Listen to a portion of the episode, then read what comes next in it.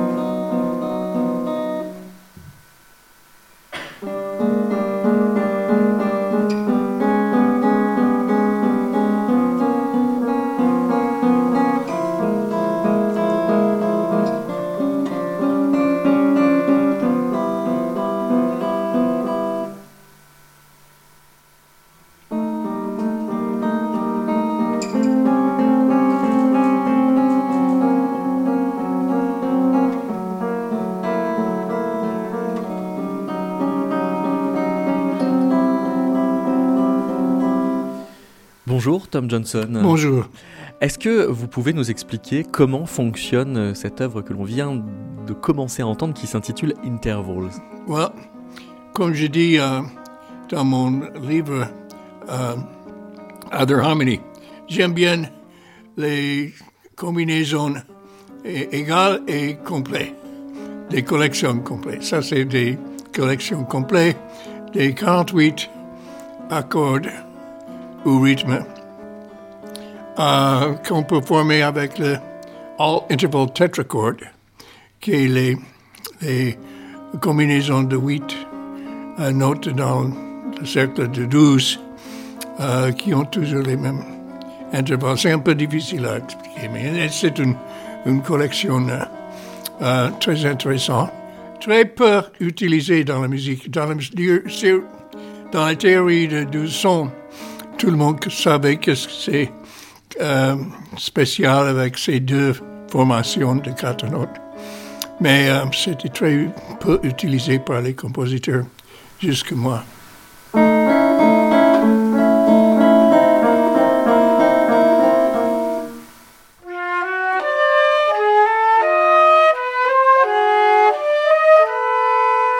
C'est-à-dire, par exemple, euh, quels sont les, enfin, quel est l'événement qui, qui, se passe dans euh, la deuxième section mineure seconde? C'est-à-dire qu'il n'y a que euh, des, des, secondes mineures, mais surtout il y a toutes les secondes mineures.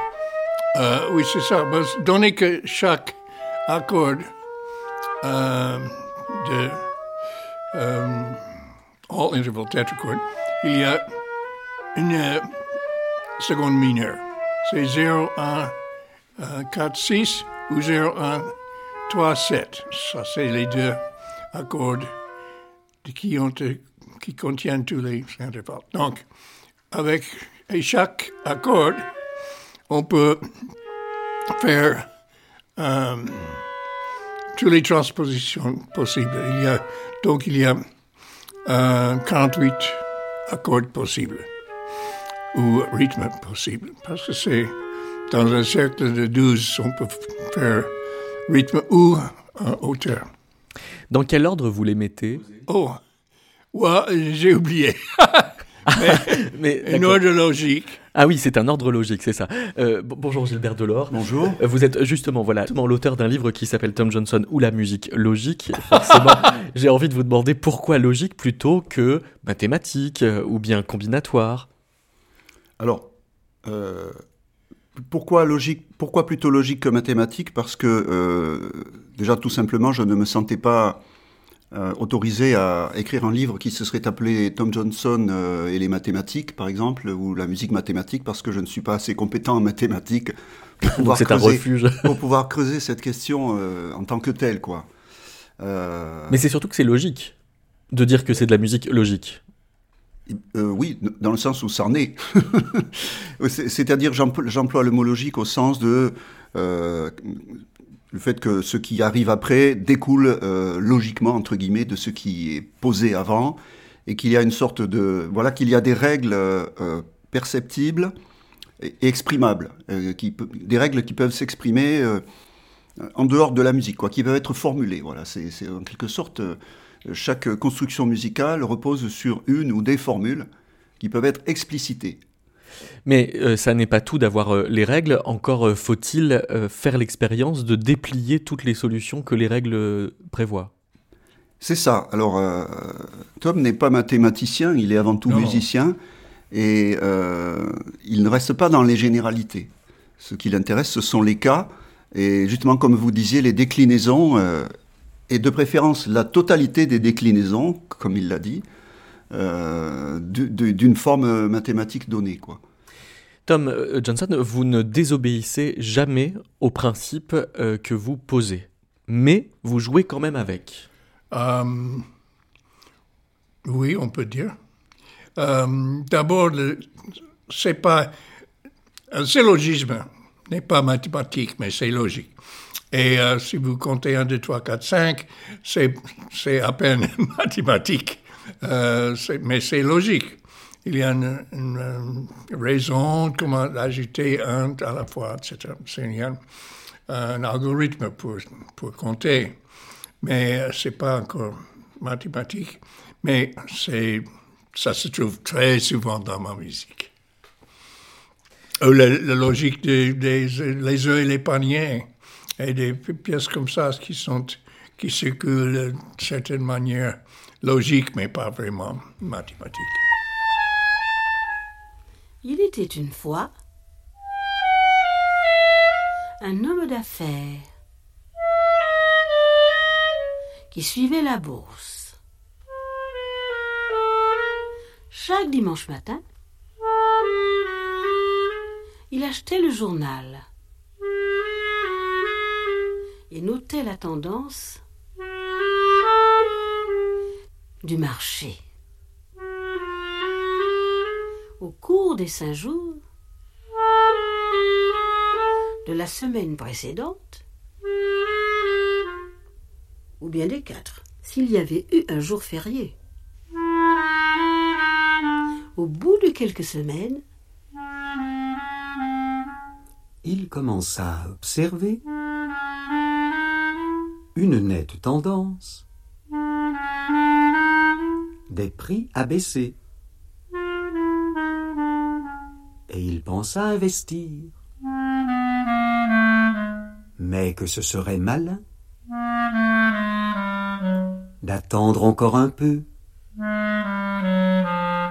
que les prix soient plus bas. Donc il, s'agit euh, d'épuiser toutes les possibilités. Si l'auditeur euh, n'est pas au courant de la règle, est-ce qu'il faut qu'il l'apprenne pour comprendre ce qui se passe? Non, non, euh, mais je crois que il y a quelque chose de très mystérieux. Si vous, vous je vous dis 1, 2, 3, 1, 3, 2, 2, 1, 3, 2, 3, 1, 3, 1, 2, 3, 2, 1. Même si vous n'avez jamais étudié les permutations, tu vas euh, imaginer que ça, c'était toutes les permutations possibles de 1, 2, 3. Il y a quelque chose d'intuitif. Et euh, je crois que ça s'entend dans les hauteurs et les rythmes aussi. Ainsi, tous les dimanches, il étudiait le marché et attendait que les prix descendent encore. Et alors Gilbert Delors, une fois que l'auditeur a compris le principe, qu'est-ce qui se passe? Il se passe quelque chose d'autre? Surtout quand le principe est très simple, parce que observé? Oui, ce qui est le cas dans beaucoup d'œuvres de Tom Johnson, euh, en particulier euh, ses œuvres des années 80, euh, quand il a la première décennie où il a vraiment euh, mis en application euh, l'idée de musique logique. Alors il décida d'acheter sans attendre plus longtemps. Que se passe-t-il dans la tête de l'auditeur? Alors ça, c'est une question complexe et très intéressante parce que se pose le problème de la prévisibilité. Dans les pièces les plus simples, la prévisibilité est, pratiquement totale, quoi. Et donc, euh, euh, on pourrait se dire, mais alors c'est- ennuyeux, c'est pas intéressant à écouter. On sait, on sait ce qui va se passer, euh, et pourtant c'est intéressant quand même. Je pense que pour comprendre ce phénomène, il faut, il faut se référer à l'idée du jeu, quoi, à l'expérience ludique. Euh, dans des jeux de société, euh, euh, comme les chansons, par exemple les chansons populaires traditionnelles à accumulation que l'on chante avec beaucoup de joie en, groupe, la prévisibilité est totale aussi. Mais c'est amusant et c'est entraînant et c'est enthousiasmant même de euh, d'enchaîner les couplets et euh, voilà euh, de- derrière chez moi savez-vous qu'est-ce qu'il y a etc il y a ceci il y a cela on accumule on accumule. Et, le, jeu est absolument euh, comment dire oui roboratif quoi pour pour l'ensemble de, ceux qui le pratiquent. Il y a quelque chose de cet ordre là dans la démarche de Tom et, en particulier dans les pièces les plus simples à comprendre. Tom sait très bien que la prévisibilité est totale, est tout à fait conscient que cette question de l'ennui pourrait se poser théoriquement, mais euh, il y a, pour moi, il y a une part de, malice dans son approche, c'est-à-dire qu'il fait justement, il dit voilà, on va se confronter à la prévisibilité, on va se confronter à la logique, euh, on va se confronter à une forme implacable qui déroule tout son programme du début à la fin euh, sans la moindre élision ou sans la moindre irrégularité, et, on va, on va voir ce que ça donne, quoi. Mais, apparemment, un grand nombre d'investisseurs effectuèrent la même opération au même moment. Car lundi matin, le marché enregistra un record de hausse historique. Cette question tombe très bien avec le travail que j'ai fait ce matin même. Ce matin, que vous avez Oui. fait quoi ce matin Je prépare une nouvelle euh, Illustrated Music pour ma, ma série à YouTube. Et euh, cette fois, je veux traiter un morceau que j'ai écrit en 1984 qui, euh, qui s'appelle euh, euh, Predictables. C'était une pièce pour piano, violon, violoncelle. C'était créé euh, de f- faire une course für neue Musik à Darmstadt. Très important festival de nouvelle musique. Mais un, un des principes sacrés dans la musique de Dusson et de toute l'école de, de Boulez et Stockhausen et les autres est que prévisibilité est interdit parce que ça s'ennuie. Si tu sais ce qui se passera, euh, vous, vous allez être... euh, euh, c'est ennuyant. Alors ça c'est intéressant de, de creuser ça parce que euh, si on, sait ce qui va se passer, on pourrait au contraire dire que le plaisir est maximum parce que on, on s'y attend. Sauf que Ouais. euh, euh, Gilbert parle de malice. À votre avis, le, le plaisir doit se décaler ou se décale tout seul? Ouais, c'est ça la question que je pose euh, de- en essayant d'expliquer les predictables. Et je démontre que même si c'est euh, complètement prévisible, c'est intéressant. Vous savez que ça va terminer avec un certain... quand tous les carreaux sont remplis, par exemple. Mais euh, c'est un plaisir d'attendre ce moment que ça arrive. Et finalement, ah, très bien, on y gagne. Euh, il y a quelque chose d'intéressant avec la prévisibilité.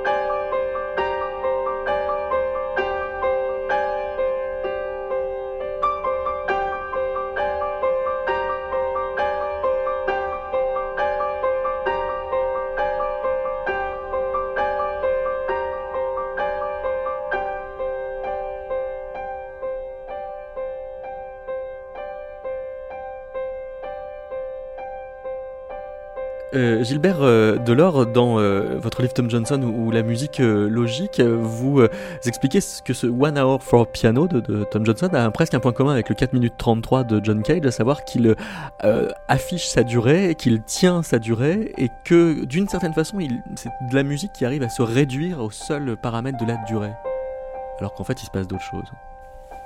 Alors, c'est ce que le titre nous incline à penser. Hein, on va passer une heure avec euh, des sons de piano, avec de la musique de piano, euh, mais on met en avant le fait que c'est une certaine durée de temps, comme ça le, le temps va passer et on va le passer en musique, mais l'accent est mis sur le temps, sur la, durée. Ça me fait penser à, dans les, dans les dialogues de la pièce radiophonique de Talking, Parler, il y a une réplique que j'aime beaucoup, euh, l'un des deux euh, protagonistes dit à un moment qu'il aime bien les silences euh, et l'autre lui réplique que lui n'aime pas tellement les silences et le premier demande pourquoi, il lui dit mais parce que ça prend du temps. Et l'autre répond le silence ne, ne, prend pas plus de temps qu'autre chose. C'est-à-dire que qu'il y ait du silence ou pas du silence, et on sait bien que pour Cage justement, d'une certaine façon, il n'y avait, y avait pas, il a pas de silence. le temps est toujours là, quoi. Le temps passe toujours. Bon, cela dit, euh, un Hour for Piano, sur le plan plus euh, musical, plus, spécifiquement musical, a, une forme, un déroulement. Euh, c'est une, une, œuvre qui fonctionne sur un certain nombre de motifs récurrents comme ça qui, qui sont alternés de façon progressive, avec un effet de dégradé comme ça qui conduit de l'un à l'autre. Et il y a un climat assez lent, assez méditatif, on pourrait dire il y a un sentiment de calme et de sérénité et en même temps une, une, une réelle richesse d'écriture musicale. Quoi. Donc, euh, entre le, euh, comment dire, le, le programme qui semble être euh, annoncé par le titre et puis le contenu musical lui-même, il y a comme une sorte de, de tension quand même. Il y avait un point de vue spécial pour moi à l'époque, parce que ça n'avait rien à voir avec 4 minutes 33 et les autres pièces de durée. Mais comme jeune compositeur, j'avais écrit beaucoup de pièces courtes. Et euh, finalement, j'ai euh, écrit euh, l'opéra de quatre notes, mais ça, c'est des morceaux courts l'un après l'autre. Et je, je pensais, je veux vraiment démontrer que je suis un vrai compositeur, que je je je veux, je veux pas écrire des symphonies, mais quelque chose d'autre de long. Et euh, j'aimais le titre Une heure pour piano, donc ça m'oblige de remplir une heure. Et euh, ça, c'était. euh, j'ai commencé avec le titre. Euh, à l'époque, j'ai euh, improvisé pour les cours de danse et j'avais noté beaucoup de musique pour piano que j'aimais. J'ai décidé de, de enfiler les, euh, les extraits que j'aimais le plus jusqu'à ce que j'avais un, filage d'une heure et ça serait la pièce. J'étais étudiant de Morton Feldman à cette époque, mais je crois qu'il y a beaucoup de Feldman dans cette, pas dans le son de cette musique, mais euh, dans ma passion pour le, pour le son et pour que ça sonne vraiment bien tout le temps et original. euh, ça avait beaucoup à voir avec Feldman, je crois. Mais j'ai l'impression alors que, que vos, ce que vous avez tiré de vos échanges avec Fellman n'est pas tout à fait ce que vous alliez chercher chez lui, puisque euh, Gilbert nous indique que votre curiosité Oui. pour Fellman au départ est sur la question de l'aléatoire, et finalement c'est sur la question du son que euh, Euh, vous en voilà. tirez- ouais. Euh, oui, je me rappelle un des premiers cours avec Feldman, il a dit, oui, c'est, oui, on peut parler de hasard, mais je crois qu'il faut parler de son aussi. Ah oui, donc le switch était déjà là. Parce qu'il il- il a vu les pièces que j'ai écrites comme étudiant, il a vu que euh, je, n'écoutais pas trop. J'avais tellement d'idées et tellement de séries de deux sons, tellement de, de euh, euh, intellect et, et pas beaucoup de, de sons, pas de- beaucoup d'attachement à l'écoute sonore. Donc il voulait que j'écoute un peu plus. Et chaque fois que je j'allais chez lui, euh, on allait directement au piano. On va écouter ça, écoutez, parce que je crois que vous n'avez pas écouté à la maison, je veux que vous écoutez ici. Et on se déroulait comme ça. Il y avait des cours très spéciaux. Un jour, il a dit, euh, euh, je vais vous montrer quelque chose que j'ai écrit hier. Il y avait cinq accords de, cinq notes. Et euh, je crois que ça fait un groupe, mais je ne suis pas sûr. Il m'a joué les cinq accords. Est-ce que vous êtes... Vous pensez que ça fait un groupe ou est-ce qu'il y a un, accord qui ne va pas avec les autres quatre? Et euh, on se mettait d'accord que le quatrième accord était un peu hors de la famille. Comment on peut savoir ça? C'est strictement une question d'écoute. Parce que si vous comptez les, les intervalles, essayez d'analyser, c'est très difficile à entendre que le quatrième accord n'est pas dans la même famille que les, euh, autres quatre. Et euh, des, euh, observations comme ça, purement acoustique, purement à l'oreille, qui était très important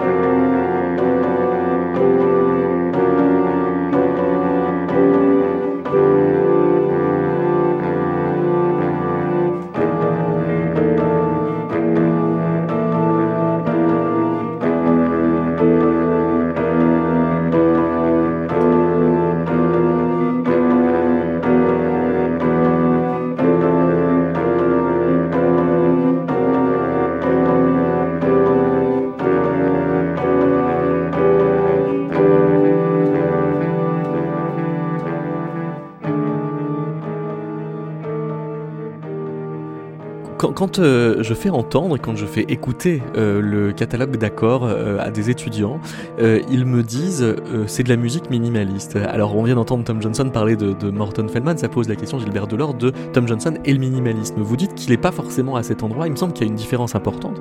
C'est les titres, précisément.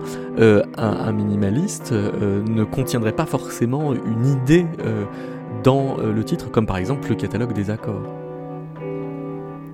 Ah, écoutez, alors là, je sais pas. euh, ça dépend peut-être euh, à quel artiste ou à quel euh, compositeur on pense, mais cette objectivité des titres que Tom Johnson recherche souvent, d'abord, elle va avec l'idée de musique logique, et aussi, il la tient notamment de Sol Lewitt, qui pratique lui aussi dans beaucoup de ses œuvres.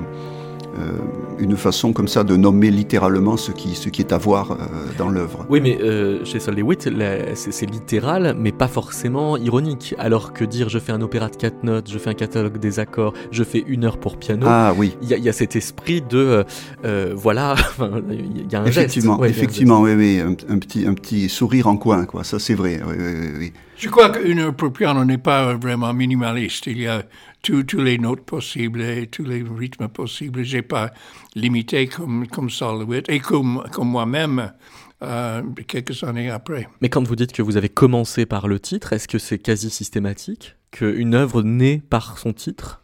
Je trouve que mes meilleurs morceaux ont les meilleurs titres. Vraiment. Ouais. L'opéra de quatre notes, neuf cloches, c'est des bons titres. Tu peux pas écrire un mauvais morceau avec un bon titre. Mais alors, le, le bon titre, c'est le titre qui est complet, justement. Pe- Peut-être pour définir vraiment qu'est-ce qu'on on va faire. On va faire euh, neuf cloches. Qu'est-ce qu'on peut faire avec neuf cloches? Bah, On fait tout ce qu'on peut faire avec neuf cloches et ça va être un bon morceau. Euh, si on vraiment, si on reste avec le titre et si on n'essaie pas de faire plus ni moins, juste ça. Euh, Gilbert Delors, vous parliez tout à l'heure de lisibilité de la forme. Euh, ça veut dire qu'il y a une évidence euh, de rationalité, mais est-ce que la rationalité, elle, est évidente? Ah, pas du tout. Pas du tout. C'est-à-dire que le fait même de, de, de fonder une écriture musicale sur une, rationalité claire et ostensible n'est pas du tout une chose évidente. C'est une démarche bon, qui n'est pas le fait certainement euh, uniquement de Tom Johnson, mais c'est une démarche qui, est, qui a quelque chose de, d'osé, de, de provocateur presque, à mon avis.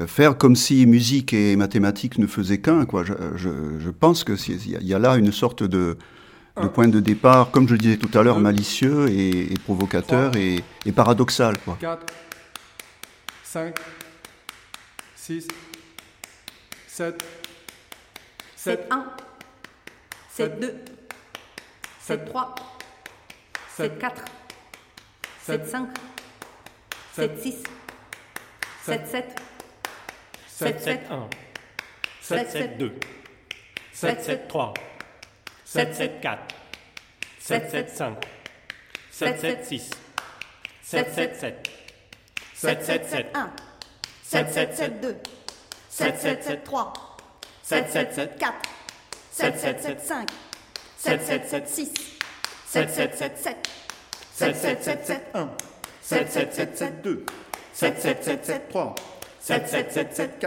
4, 7, 7, 7, 7, 5, 7, 7, 7, 7, 6, 7, 7, 7, 7, 7, 7, 7, 7, 7, 7, 1, 7, 7, 7, 7, 7, 2, 7, 7, 7, 7, 7, 3, 7, 7, 7, 7, 7, 4, 7, 7, 7, 7, 7, 5, 7, 7, 7, 7, 7, 6, 7, 7, 7, 7, 7, 7, 7, 7, 7, 7, 7, 7, 1, 7, 7, 7, 7, 7, 7, 2, 7, 7, 7, 7, 7, 7, 3, 7, 7, 7, 7, 7, 7, 4, 7, 7, 7, 7, 7, 7, 5, 7, 7, 7, 7, 7, 7, 6, 7, 7, 7, 7, 7, 7, 7.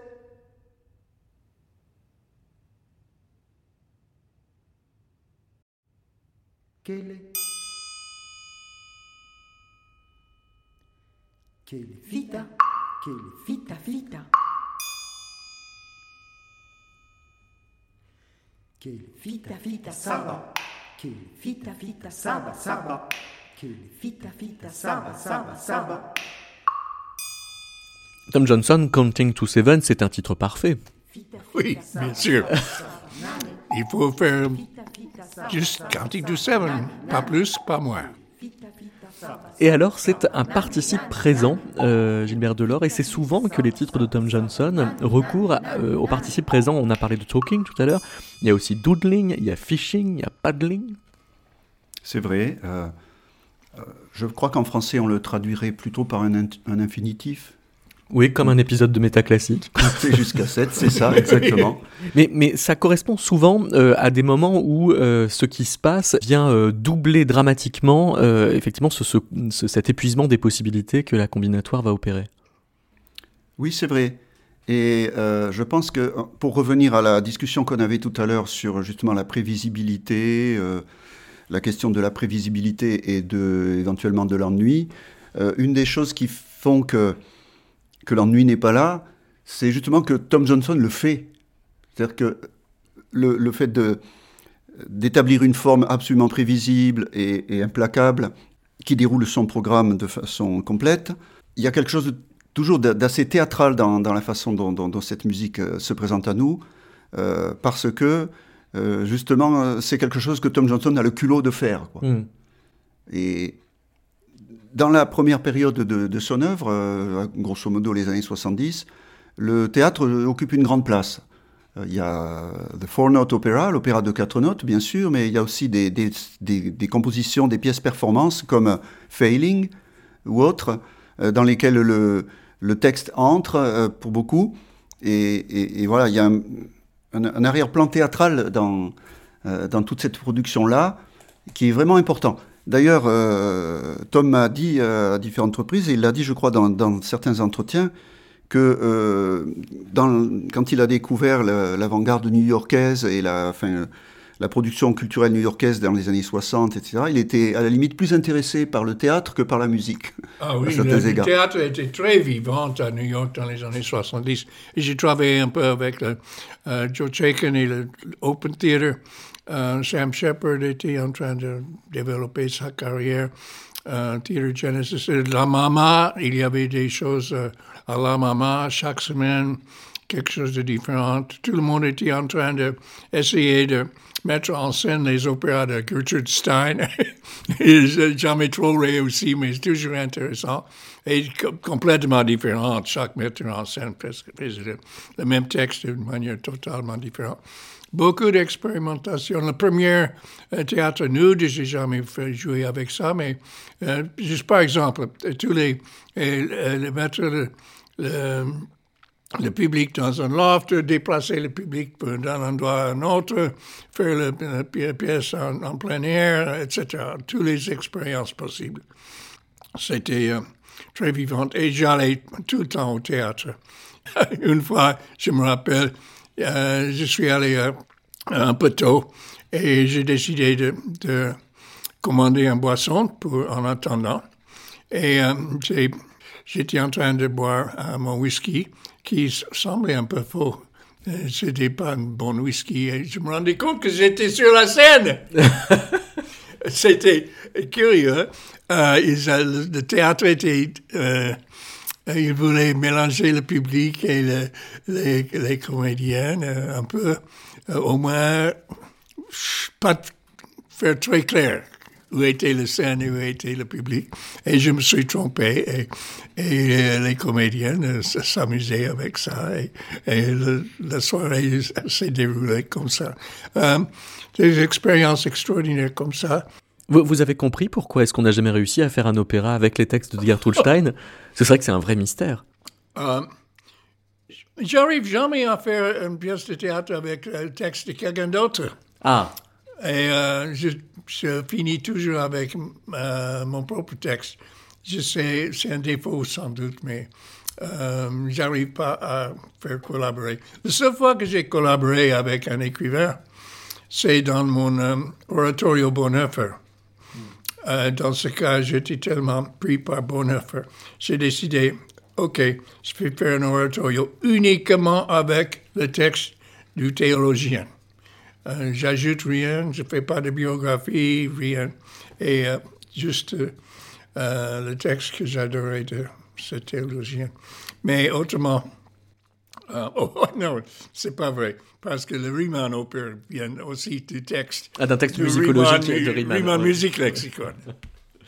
On va écouter un extrait de vos histoires à dormir debout. Il était une fois un compositeur qui essaya de composer une mélodie pour accompagner une petite histoire.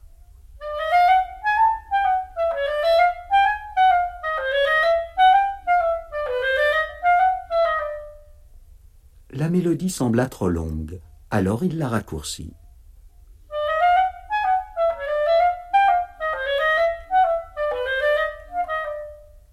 Cette version lui sembla encore trop longue, alors il la raccourcit encore un peu.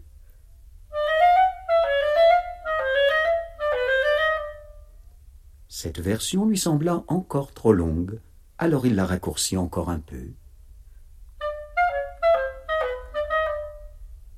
Cette version lui sembla trop courte, alors il la rallongea.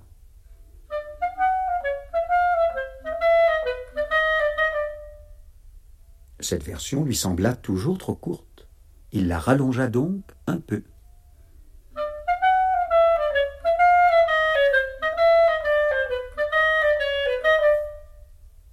Cette version lui sembla toujours trop courte. Il la rallongea donc encore un peu.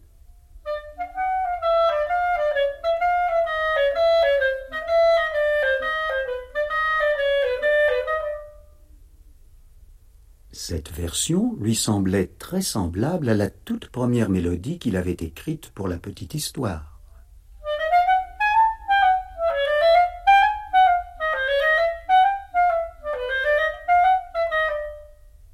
Mince alors, pensa-t-il, cette mélodie était vraiment meilleure avant que je n'y touche. En l'occurrence, Tom Johnson, pour ces histoires à dormir debout, vous avez composé le texte et la musique tout à fait en même temps? Ah oui, bien sûr. Ça va ensemble? Oui, c'est très collé. Ça participe de la perfection. Gilbert Delors, le, livre euh, se euh, termine par une euh, considération sur, le rapport entre les mathématiques et l'or- l'ordre de l'univers, puisque vous, écrivez que les mathématiques soient inscrites dans les lois de l'univers, c'est possible. Les travaux des physiciens semblent le montrer, mais cela n'implique pas nécessairement qu'il soit dans la nature de la musique de prendre forme, d'ordonner les sons dont elle se compose selon des formules mathématiques. Est-ce que vous êtes sûr d'être d'accord avec Tom Johnson quand vous dites ça? Ah non, je suis sûr de ne pas être d'accord avec Tom Johnson quand je dis ça. Je Ouais. pense que, euh, modestement, j'avance une, une certaine vision de, de sa musique qui n'est pas tout à fait la même que la sienne. Euh, Tom a évolué depuis, enfin progressivement, euh, apparemment de- depuis les années 90, si on en juge par les écrits qu'il a laissés, vers une conception, disons presque mystique, hein, finalement, de son travail avec les mathématiques, hein, puisqu'il a utilisé les mathématiques de plus en plus euh, à travers sa carrière et de façon de plus en plus documentée. Mm. Euh, et il pose très bien l'idée que euh, les vérités mathématiques, en quelque sorte, ou, ou disons les énoncés exacts, euh, ne dépendent pas de nous. Euh, il prend dans un, dans un texte, dans un article, il prend l'exemple d'une pièce très simple des années euh, 1980 qui s'appelle Tango pour piano et qui consiste à, permuter cinq notes. Et les permutations de cinq notes, enfin, ou de cinq éléments de n'importe quelle nature qu'ils soient, sont au nombre de 120. Et il pose la question euh, qui est-ce qui a décidé que les permutations de cinq éléments étaient au nombre de 120 Personne. C'est-à-dire que là, c'est une question d'épistémologie hein, euh, qui, Ou de métaphysique. qui me dépasse, ou de métaphysique. S'il s'agit de chercher mais, un décideur, euh, ouais. mais il, est, il est impossible de contester ce fait, quoi, du point de vue mathématique, et donc ça, ça ne dépend pas de, de qui que ce soit que, que cet énoncé soit vrai ou faux. Et, et, et alors Tom a raison de dire que, que, que ça inscrit les mathématiques dans une sorte d'éternité, si, si- puis- puisque, euh, comment dire, cette vérité mathématique-là, elle, elle, euh, on, ne peut pas imaginer qu'elle ne soit pas vraie de tout temps et de tout lieu, quoi, même en, même en dehors de la présence de, de, de, de l'espèce humaine, quoi. Et, et donc là, il y a quelque chose qui est, qui est vraiment à prendre en, en considération. Maintenant, que la musique soit légitimée euh, par son utilisation des mathématiques dans une forme de tension vers l'absolu, dans une forme de, de perfection, ça, ça, ça peut être mis en doute, il me semble, parce que c'est, comme je- j'ai essayé de le dire dans cette phrase, euh, c'est pas parce que les mathématiques, disons, sont éternelles que que pour un discours musical, il est forcément euh, bénéfique de, de, de, se tourner vers elles et, Et de, et leur, et de leur obéir euh, de façon rigoureuse. Quoi. Mais ce que l'on commente depuis le début de l'émission, c'est que vous recourez aux mathématiques euh, d'une façon qui consiste à ce qu'on s'y retrouve toujours. Euh, là où on pourrait imaginer des mathématiciens qui se perdent dans leurs calculs. Euh, je crois que tout le monde est d'accord que la musique est mathématique. Mais normalement, on pense juste parce que le système d'accords était de, de, de proportion 3 à 2 et 2 à 1, tout ça. Et on a toujours euh, recours aux mathématiques pour expliquer euh, la gamme que nous utilisons et tout ça. Mais euh, je vais bien au-delà de ça. Et pas, seulement le, avec les 120 permutations de 1, 2, 3, 4, 5. Et euh, on se rend compte intuitivement on, si on a entendu tous les 120 ou pas, euh, c'est les 120 sont dans la nature, ils sont enregistrés dans le monde mathématique euh, qui existe hors de nous et euh, éternellement. Mais je vais plus loin que ça. Quand je travaille avec un block design, par exemple, ça c'est le combinatoire, beaucoup plus complexe. C'est tous les accords de 5 euh, choisir 3, par exemple, qui ont certaines euh, caractéristiques. OK? Et je finis à 9, 3, 2, c'est une gamme de 9 notes euh, avec un accord de 3 notes.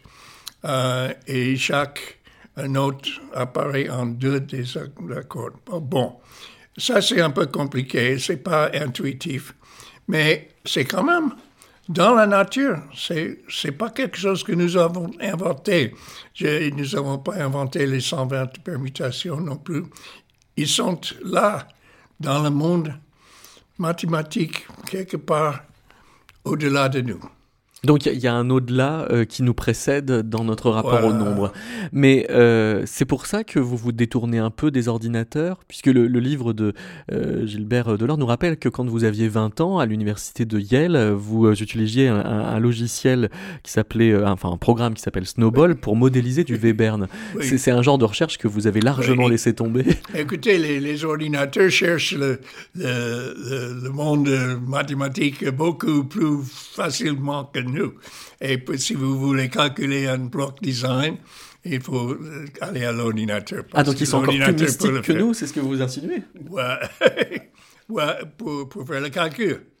Mais pour percevoir, c'est nous qui font la perception. Euh, Mais j'ai l'impression que vous maintenez quand même euh, les, les, les, jeux mathématiques à portée d'intuition. Euh, disons que j'utilise beaucoup d'algorithmes. Mm -hmm. C'est un, un, terme informatique. Mais euh, les vaches est un algorithme. Et, et les, euh, le catalogue des accords aussi. Bon, ça c'est tout à fait ordinateur et pensée logique euh, informatique. Quel rapport vous avez avec Frank Jedrzejewski Oh euh, qui est dédicataire de plusieurs de vos œuvres, qui est mathématicien. Oui, oui. Euh, on est devenus très proches euh, collaborateurs. Il m'a aidé beaucoup. On s'est rencontrés dans le MAMUX, qui était un séminaire fondé à IRCAM dans les années 2001 jusqu'à 2010. Mm -hmm. Il y avait des séminaires une fois par mois, commencé par Moreno Andreatta. Mm -hmm. et qui invitait toujours des mathématiciens et, et euh, musiciens et programmateurs qui travaillaient musique et maths. Euh, dans toute cette époque, il y avait euh, pourtant un seul compositeur qui arrivait tout le temps. C'était Tom Johnson. Les autres compositeurs, souvent ils disent Oh, j'utilise les maths, mais ils n'arrivaient jamais euh, à Mamux pour entendre parler un mathématicien et euh, pour apprendre quelque chose. Il pensait qu'il savait déjà. Mais euh, moi, je savais que je ne savais pas ce, que Moreno et Frank Jadzewski et Emmanuel Amiot étaient importants aussi. Et j'apprenais beaucoup, et sur surtout musique tilework, les pavages, comment faire pavage linéaire, pas pavage de deux dimensions, pavage, pavage d'une seule dimension. Et dans le, le, deep rhythm, ça c'est pavage aussi. Et des autres aspects de, de ça. Et Deep Rhythms, euh, Frank euh, Jadzewski a calculé une grande table de toutes les deep rhythms possibles.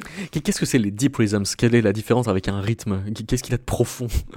Euh, c'est un peu difficile de définir sans euh, faire des illustrations, mais euh, j'essaie en disant que si on prend, par exemple, un, un cercle de 12 et on compte euh, euh, tous les euh, rythmes qui viennent tous les cinq euh, temps, on commence à 0, 5, 10,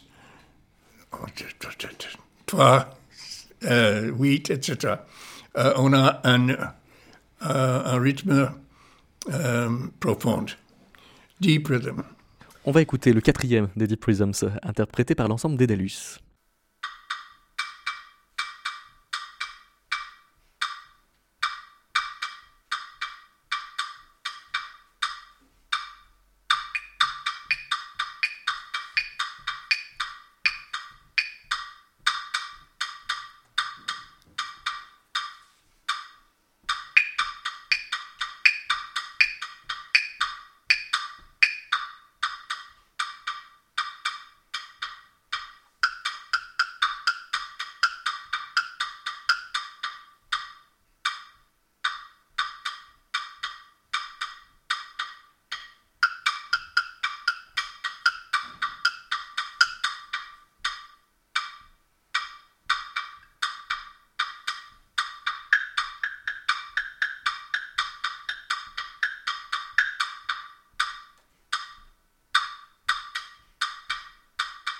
Tom Johnson, est-ce que vous pouvez nous expliquer comment fonctionne alors cette, ce Deep Rhythms numéro 4 Il y a euh, un une personne, un percussionniste qui joue le bloc de bois 5, qui joue un rythme de 11 temps dans, le, euh, dans la période de, de euh, 20 ans.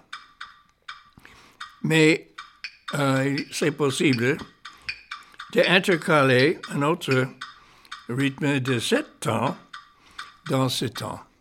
Et tous les rythmes sont profonds, c'est-à-dire calculables avec euh, un cycle comme j'ai essayé de décrire. Et euh, il y a beaucoup de manières de mettre, intercaler cette note parmi les neuf, de manière que personne ne joue en même temps. Et euh, donc, toutes les combinaisons de ça, c'est euh, ce qui est joué dans ce morceau.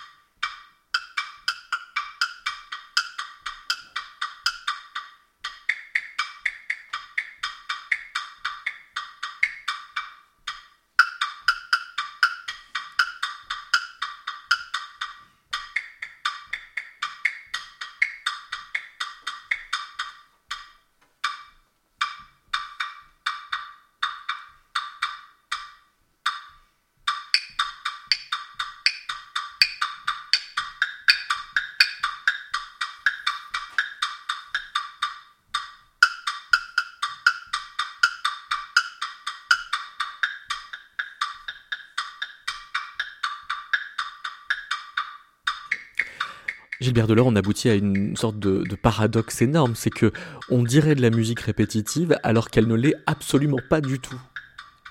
C'est-à-dire que dans ce cas d'espèce, l'ostinato est répétitif, bien sûr, mais Oui. euh, les, les imbrications des autres motifs sont toujours inédites. Dans les silences, dans les trous, si on peut dire, laissés par l'ostinato, sont toujours différentes, oui. Alors, le minimalisme, ça fonctionne souvent comme ça, hein, quelque chose qui est euh, toujours pareil, sur le fond de quoi apparaît quelque chose qui est toujours différent.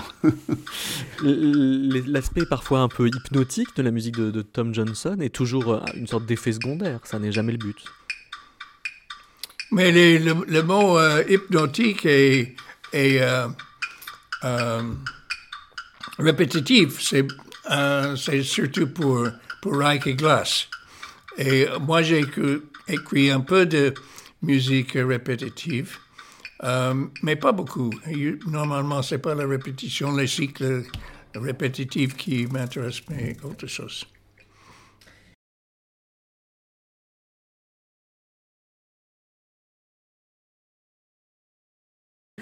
Qu'est-ce qui vous intéresse dans la musique des sphères?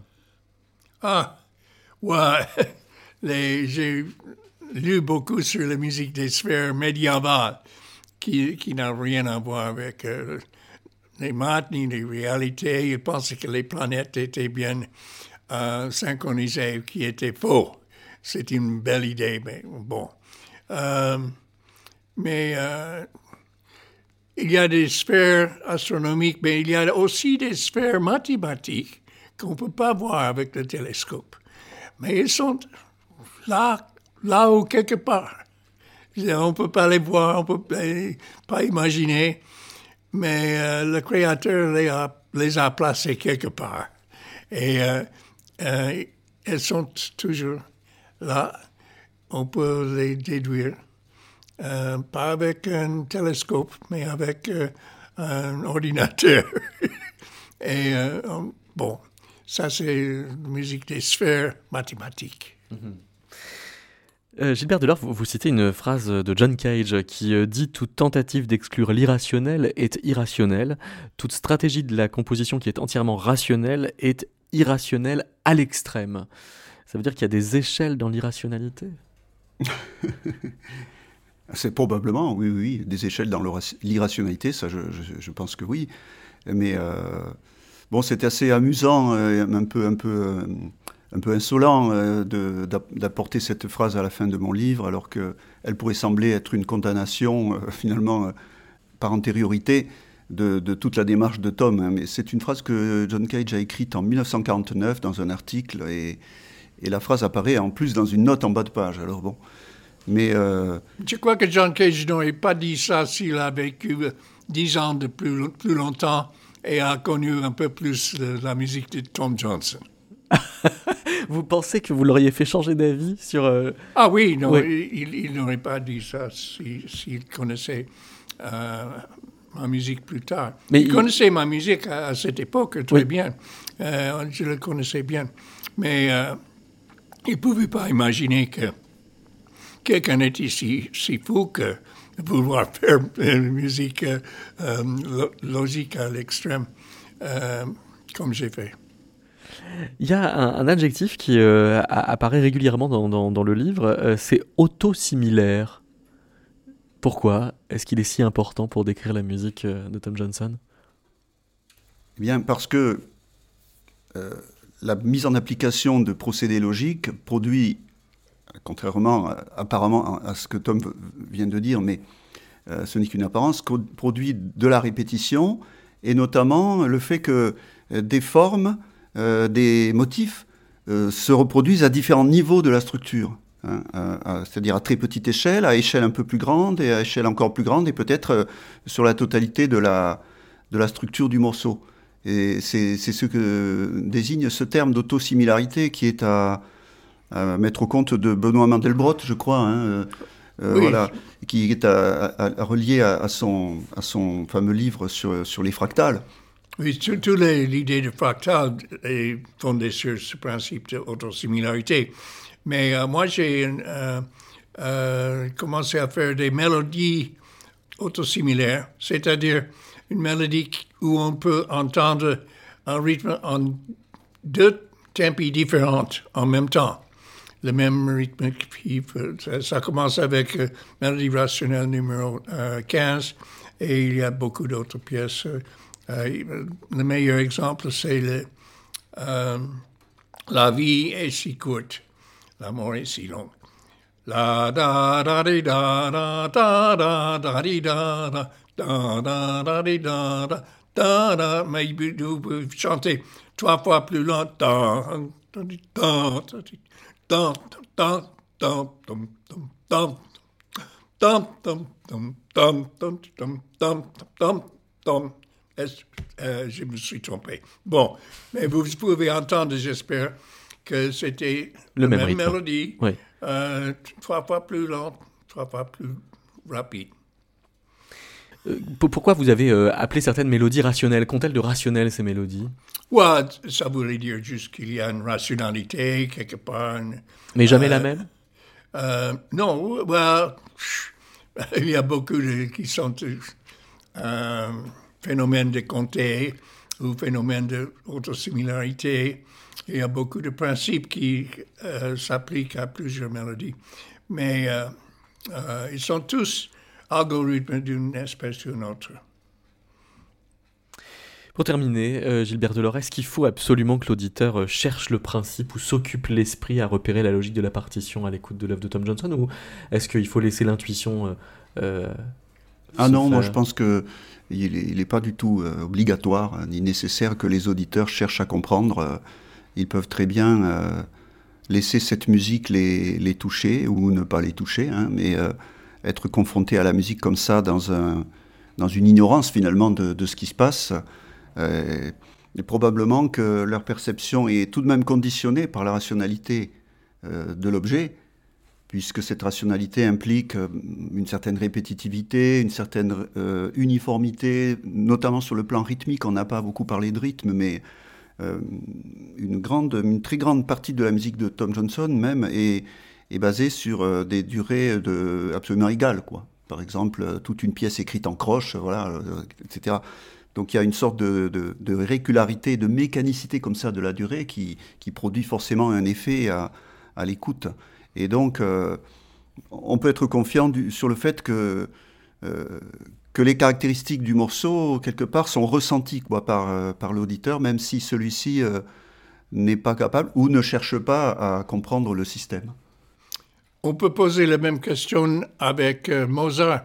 Est-ce que c'est nécessaire pour apprécier une sonate de Mozart de savoir qu'est-ce que c'est la forme de sonate et qu'est-ce que c'est une dominante, euh, euh, qu'est-ce que c'est modulé jusqu'aux dominantes, qu'est-ce que c'est un coda, qu'est-ce que c'est une récapitulation? Évidemment, c'est pas nécessaire, mais c'est encore plus évident que si vous connaissez des choses comme ça, vous allez apprécier beaucoup plus Mozart. Donc il y a un bénéfice en plaisir à la connaissance. Merci beaucoup, Tom Johnson.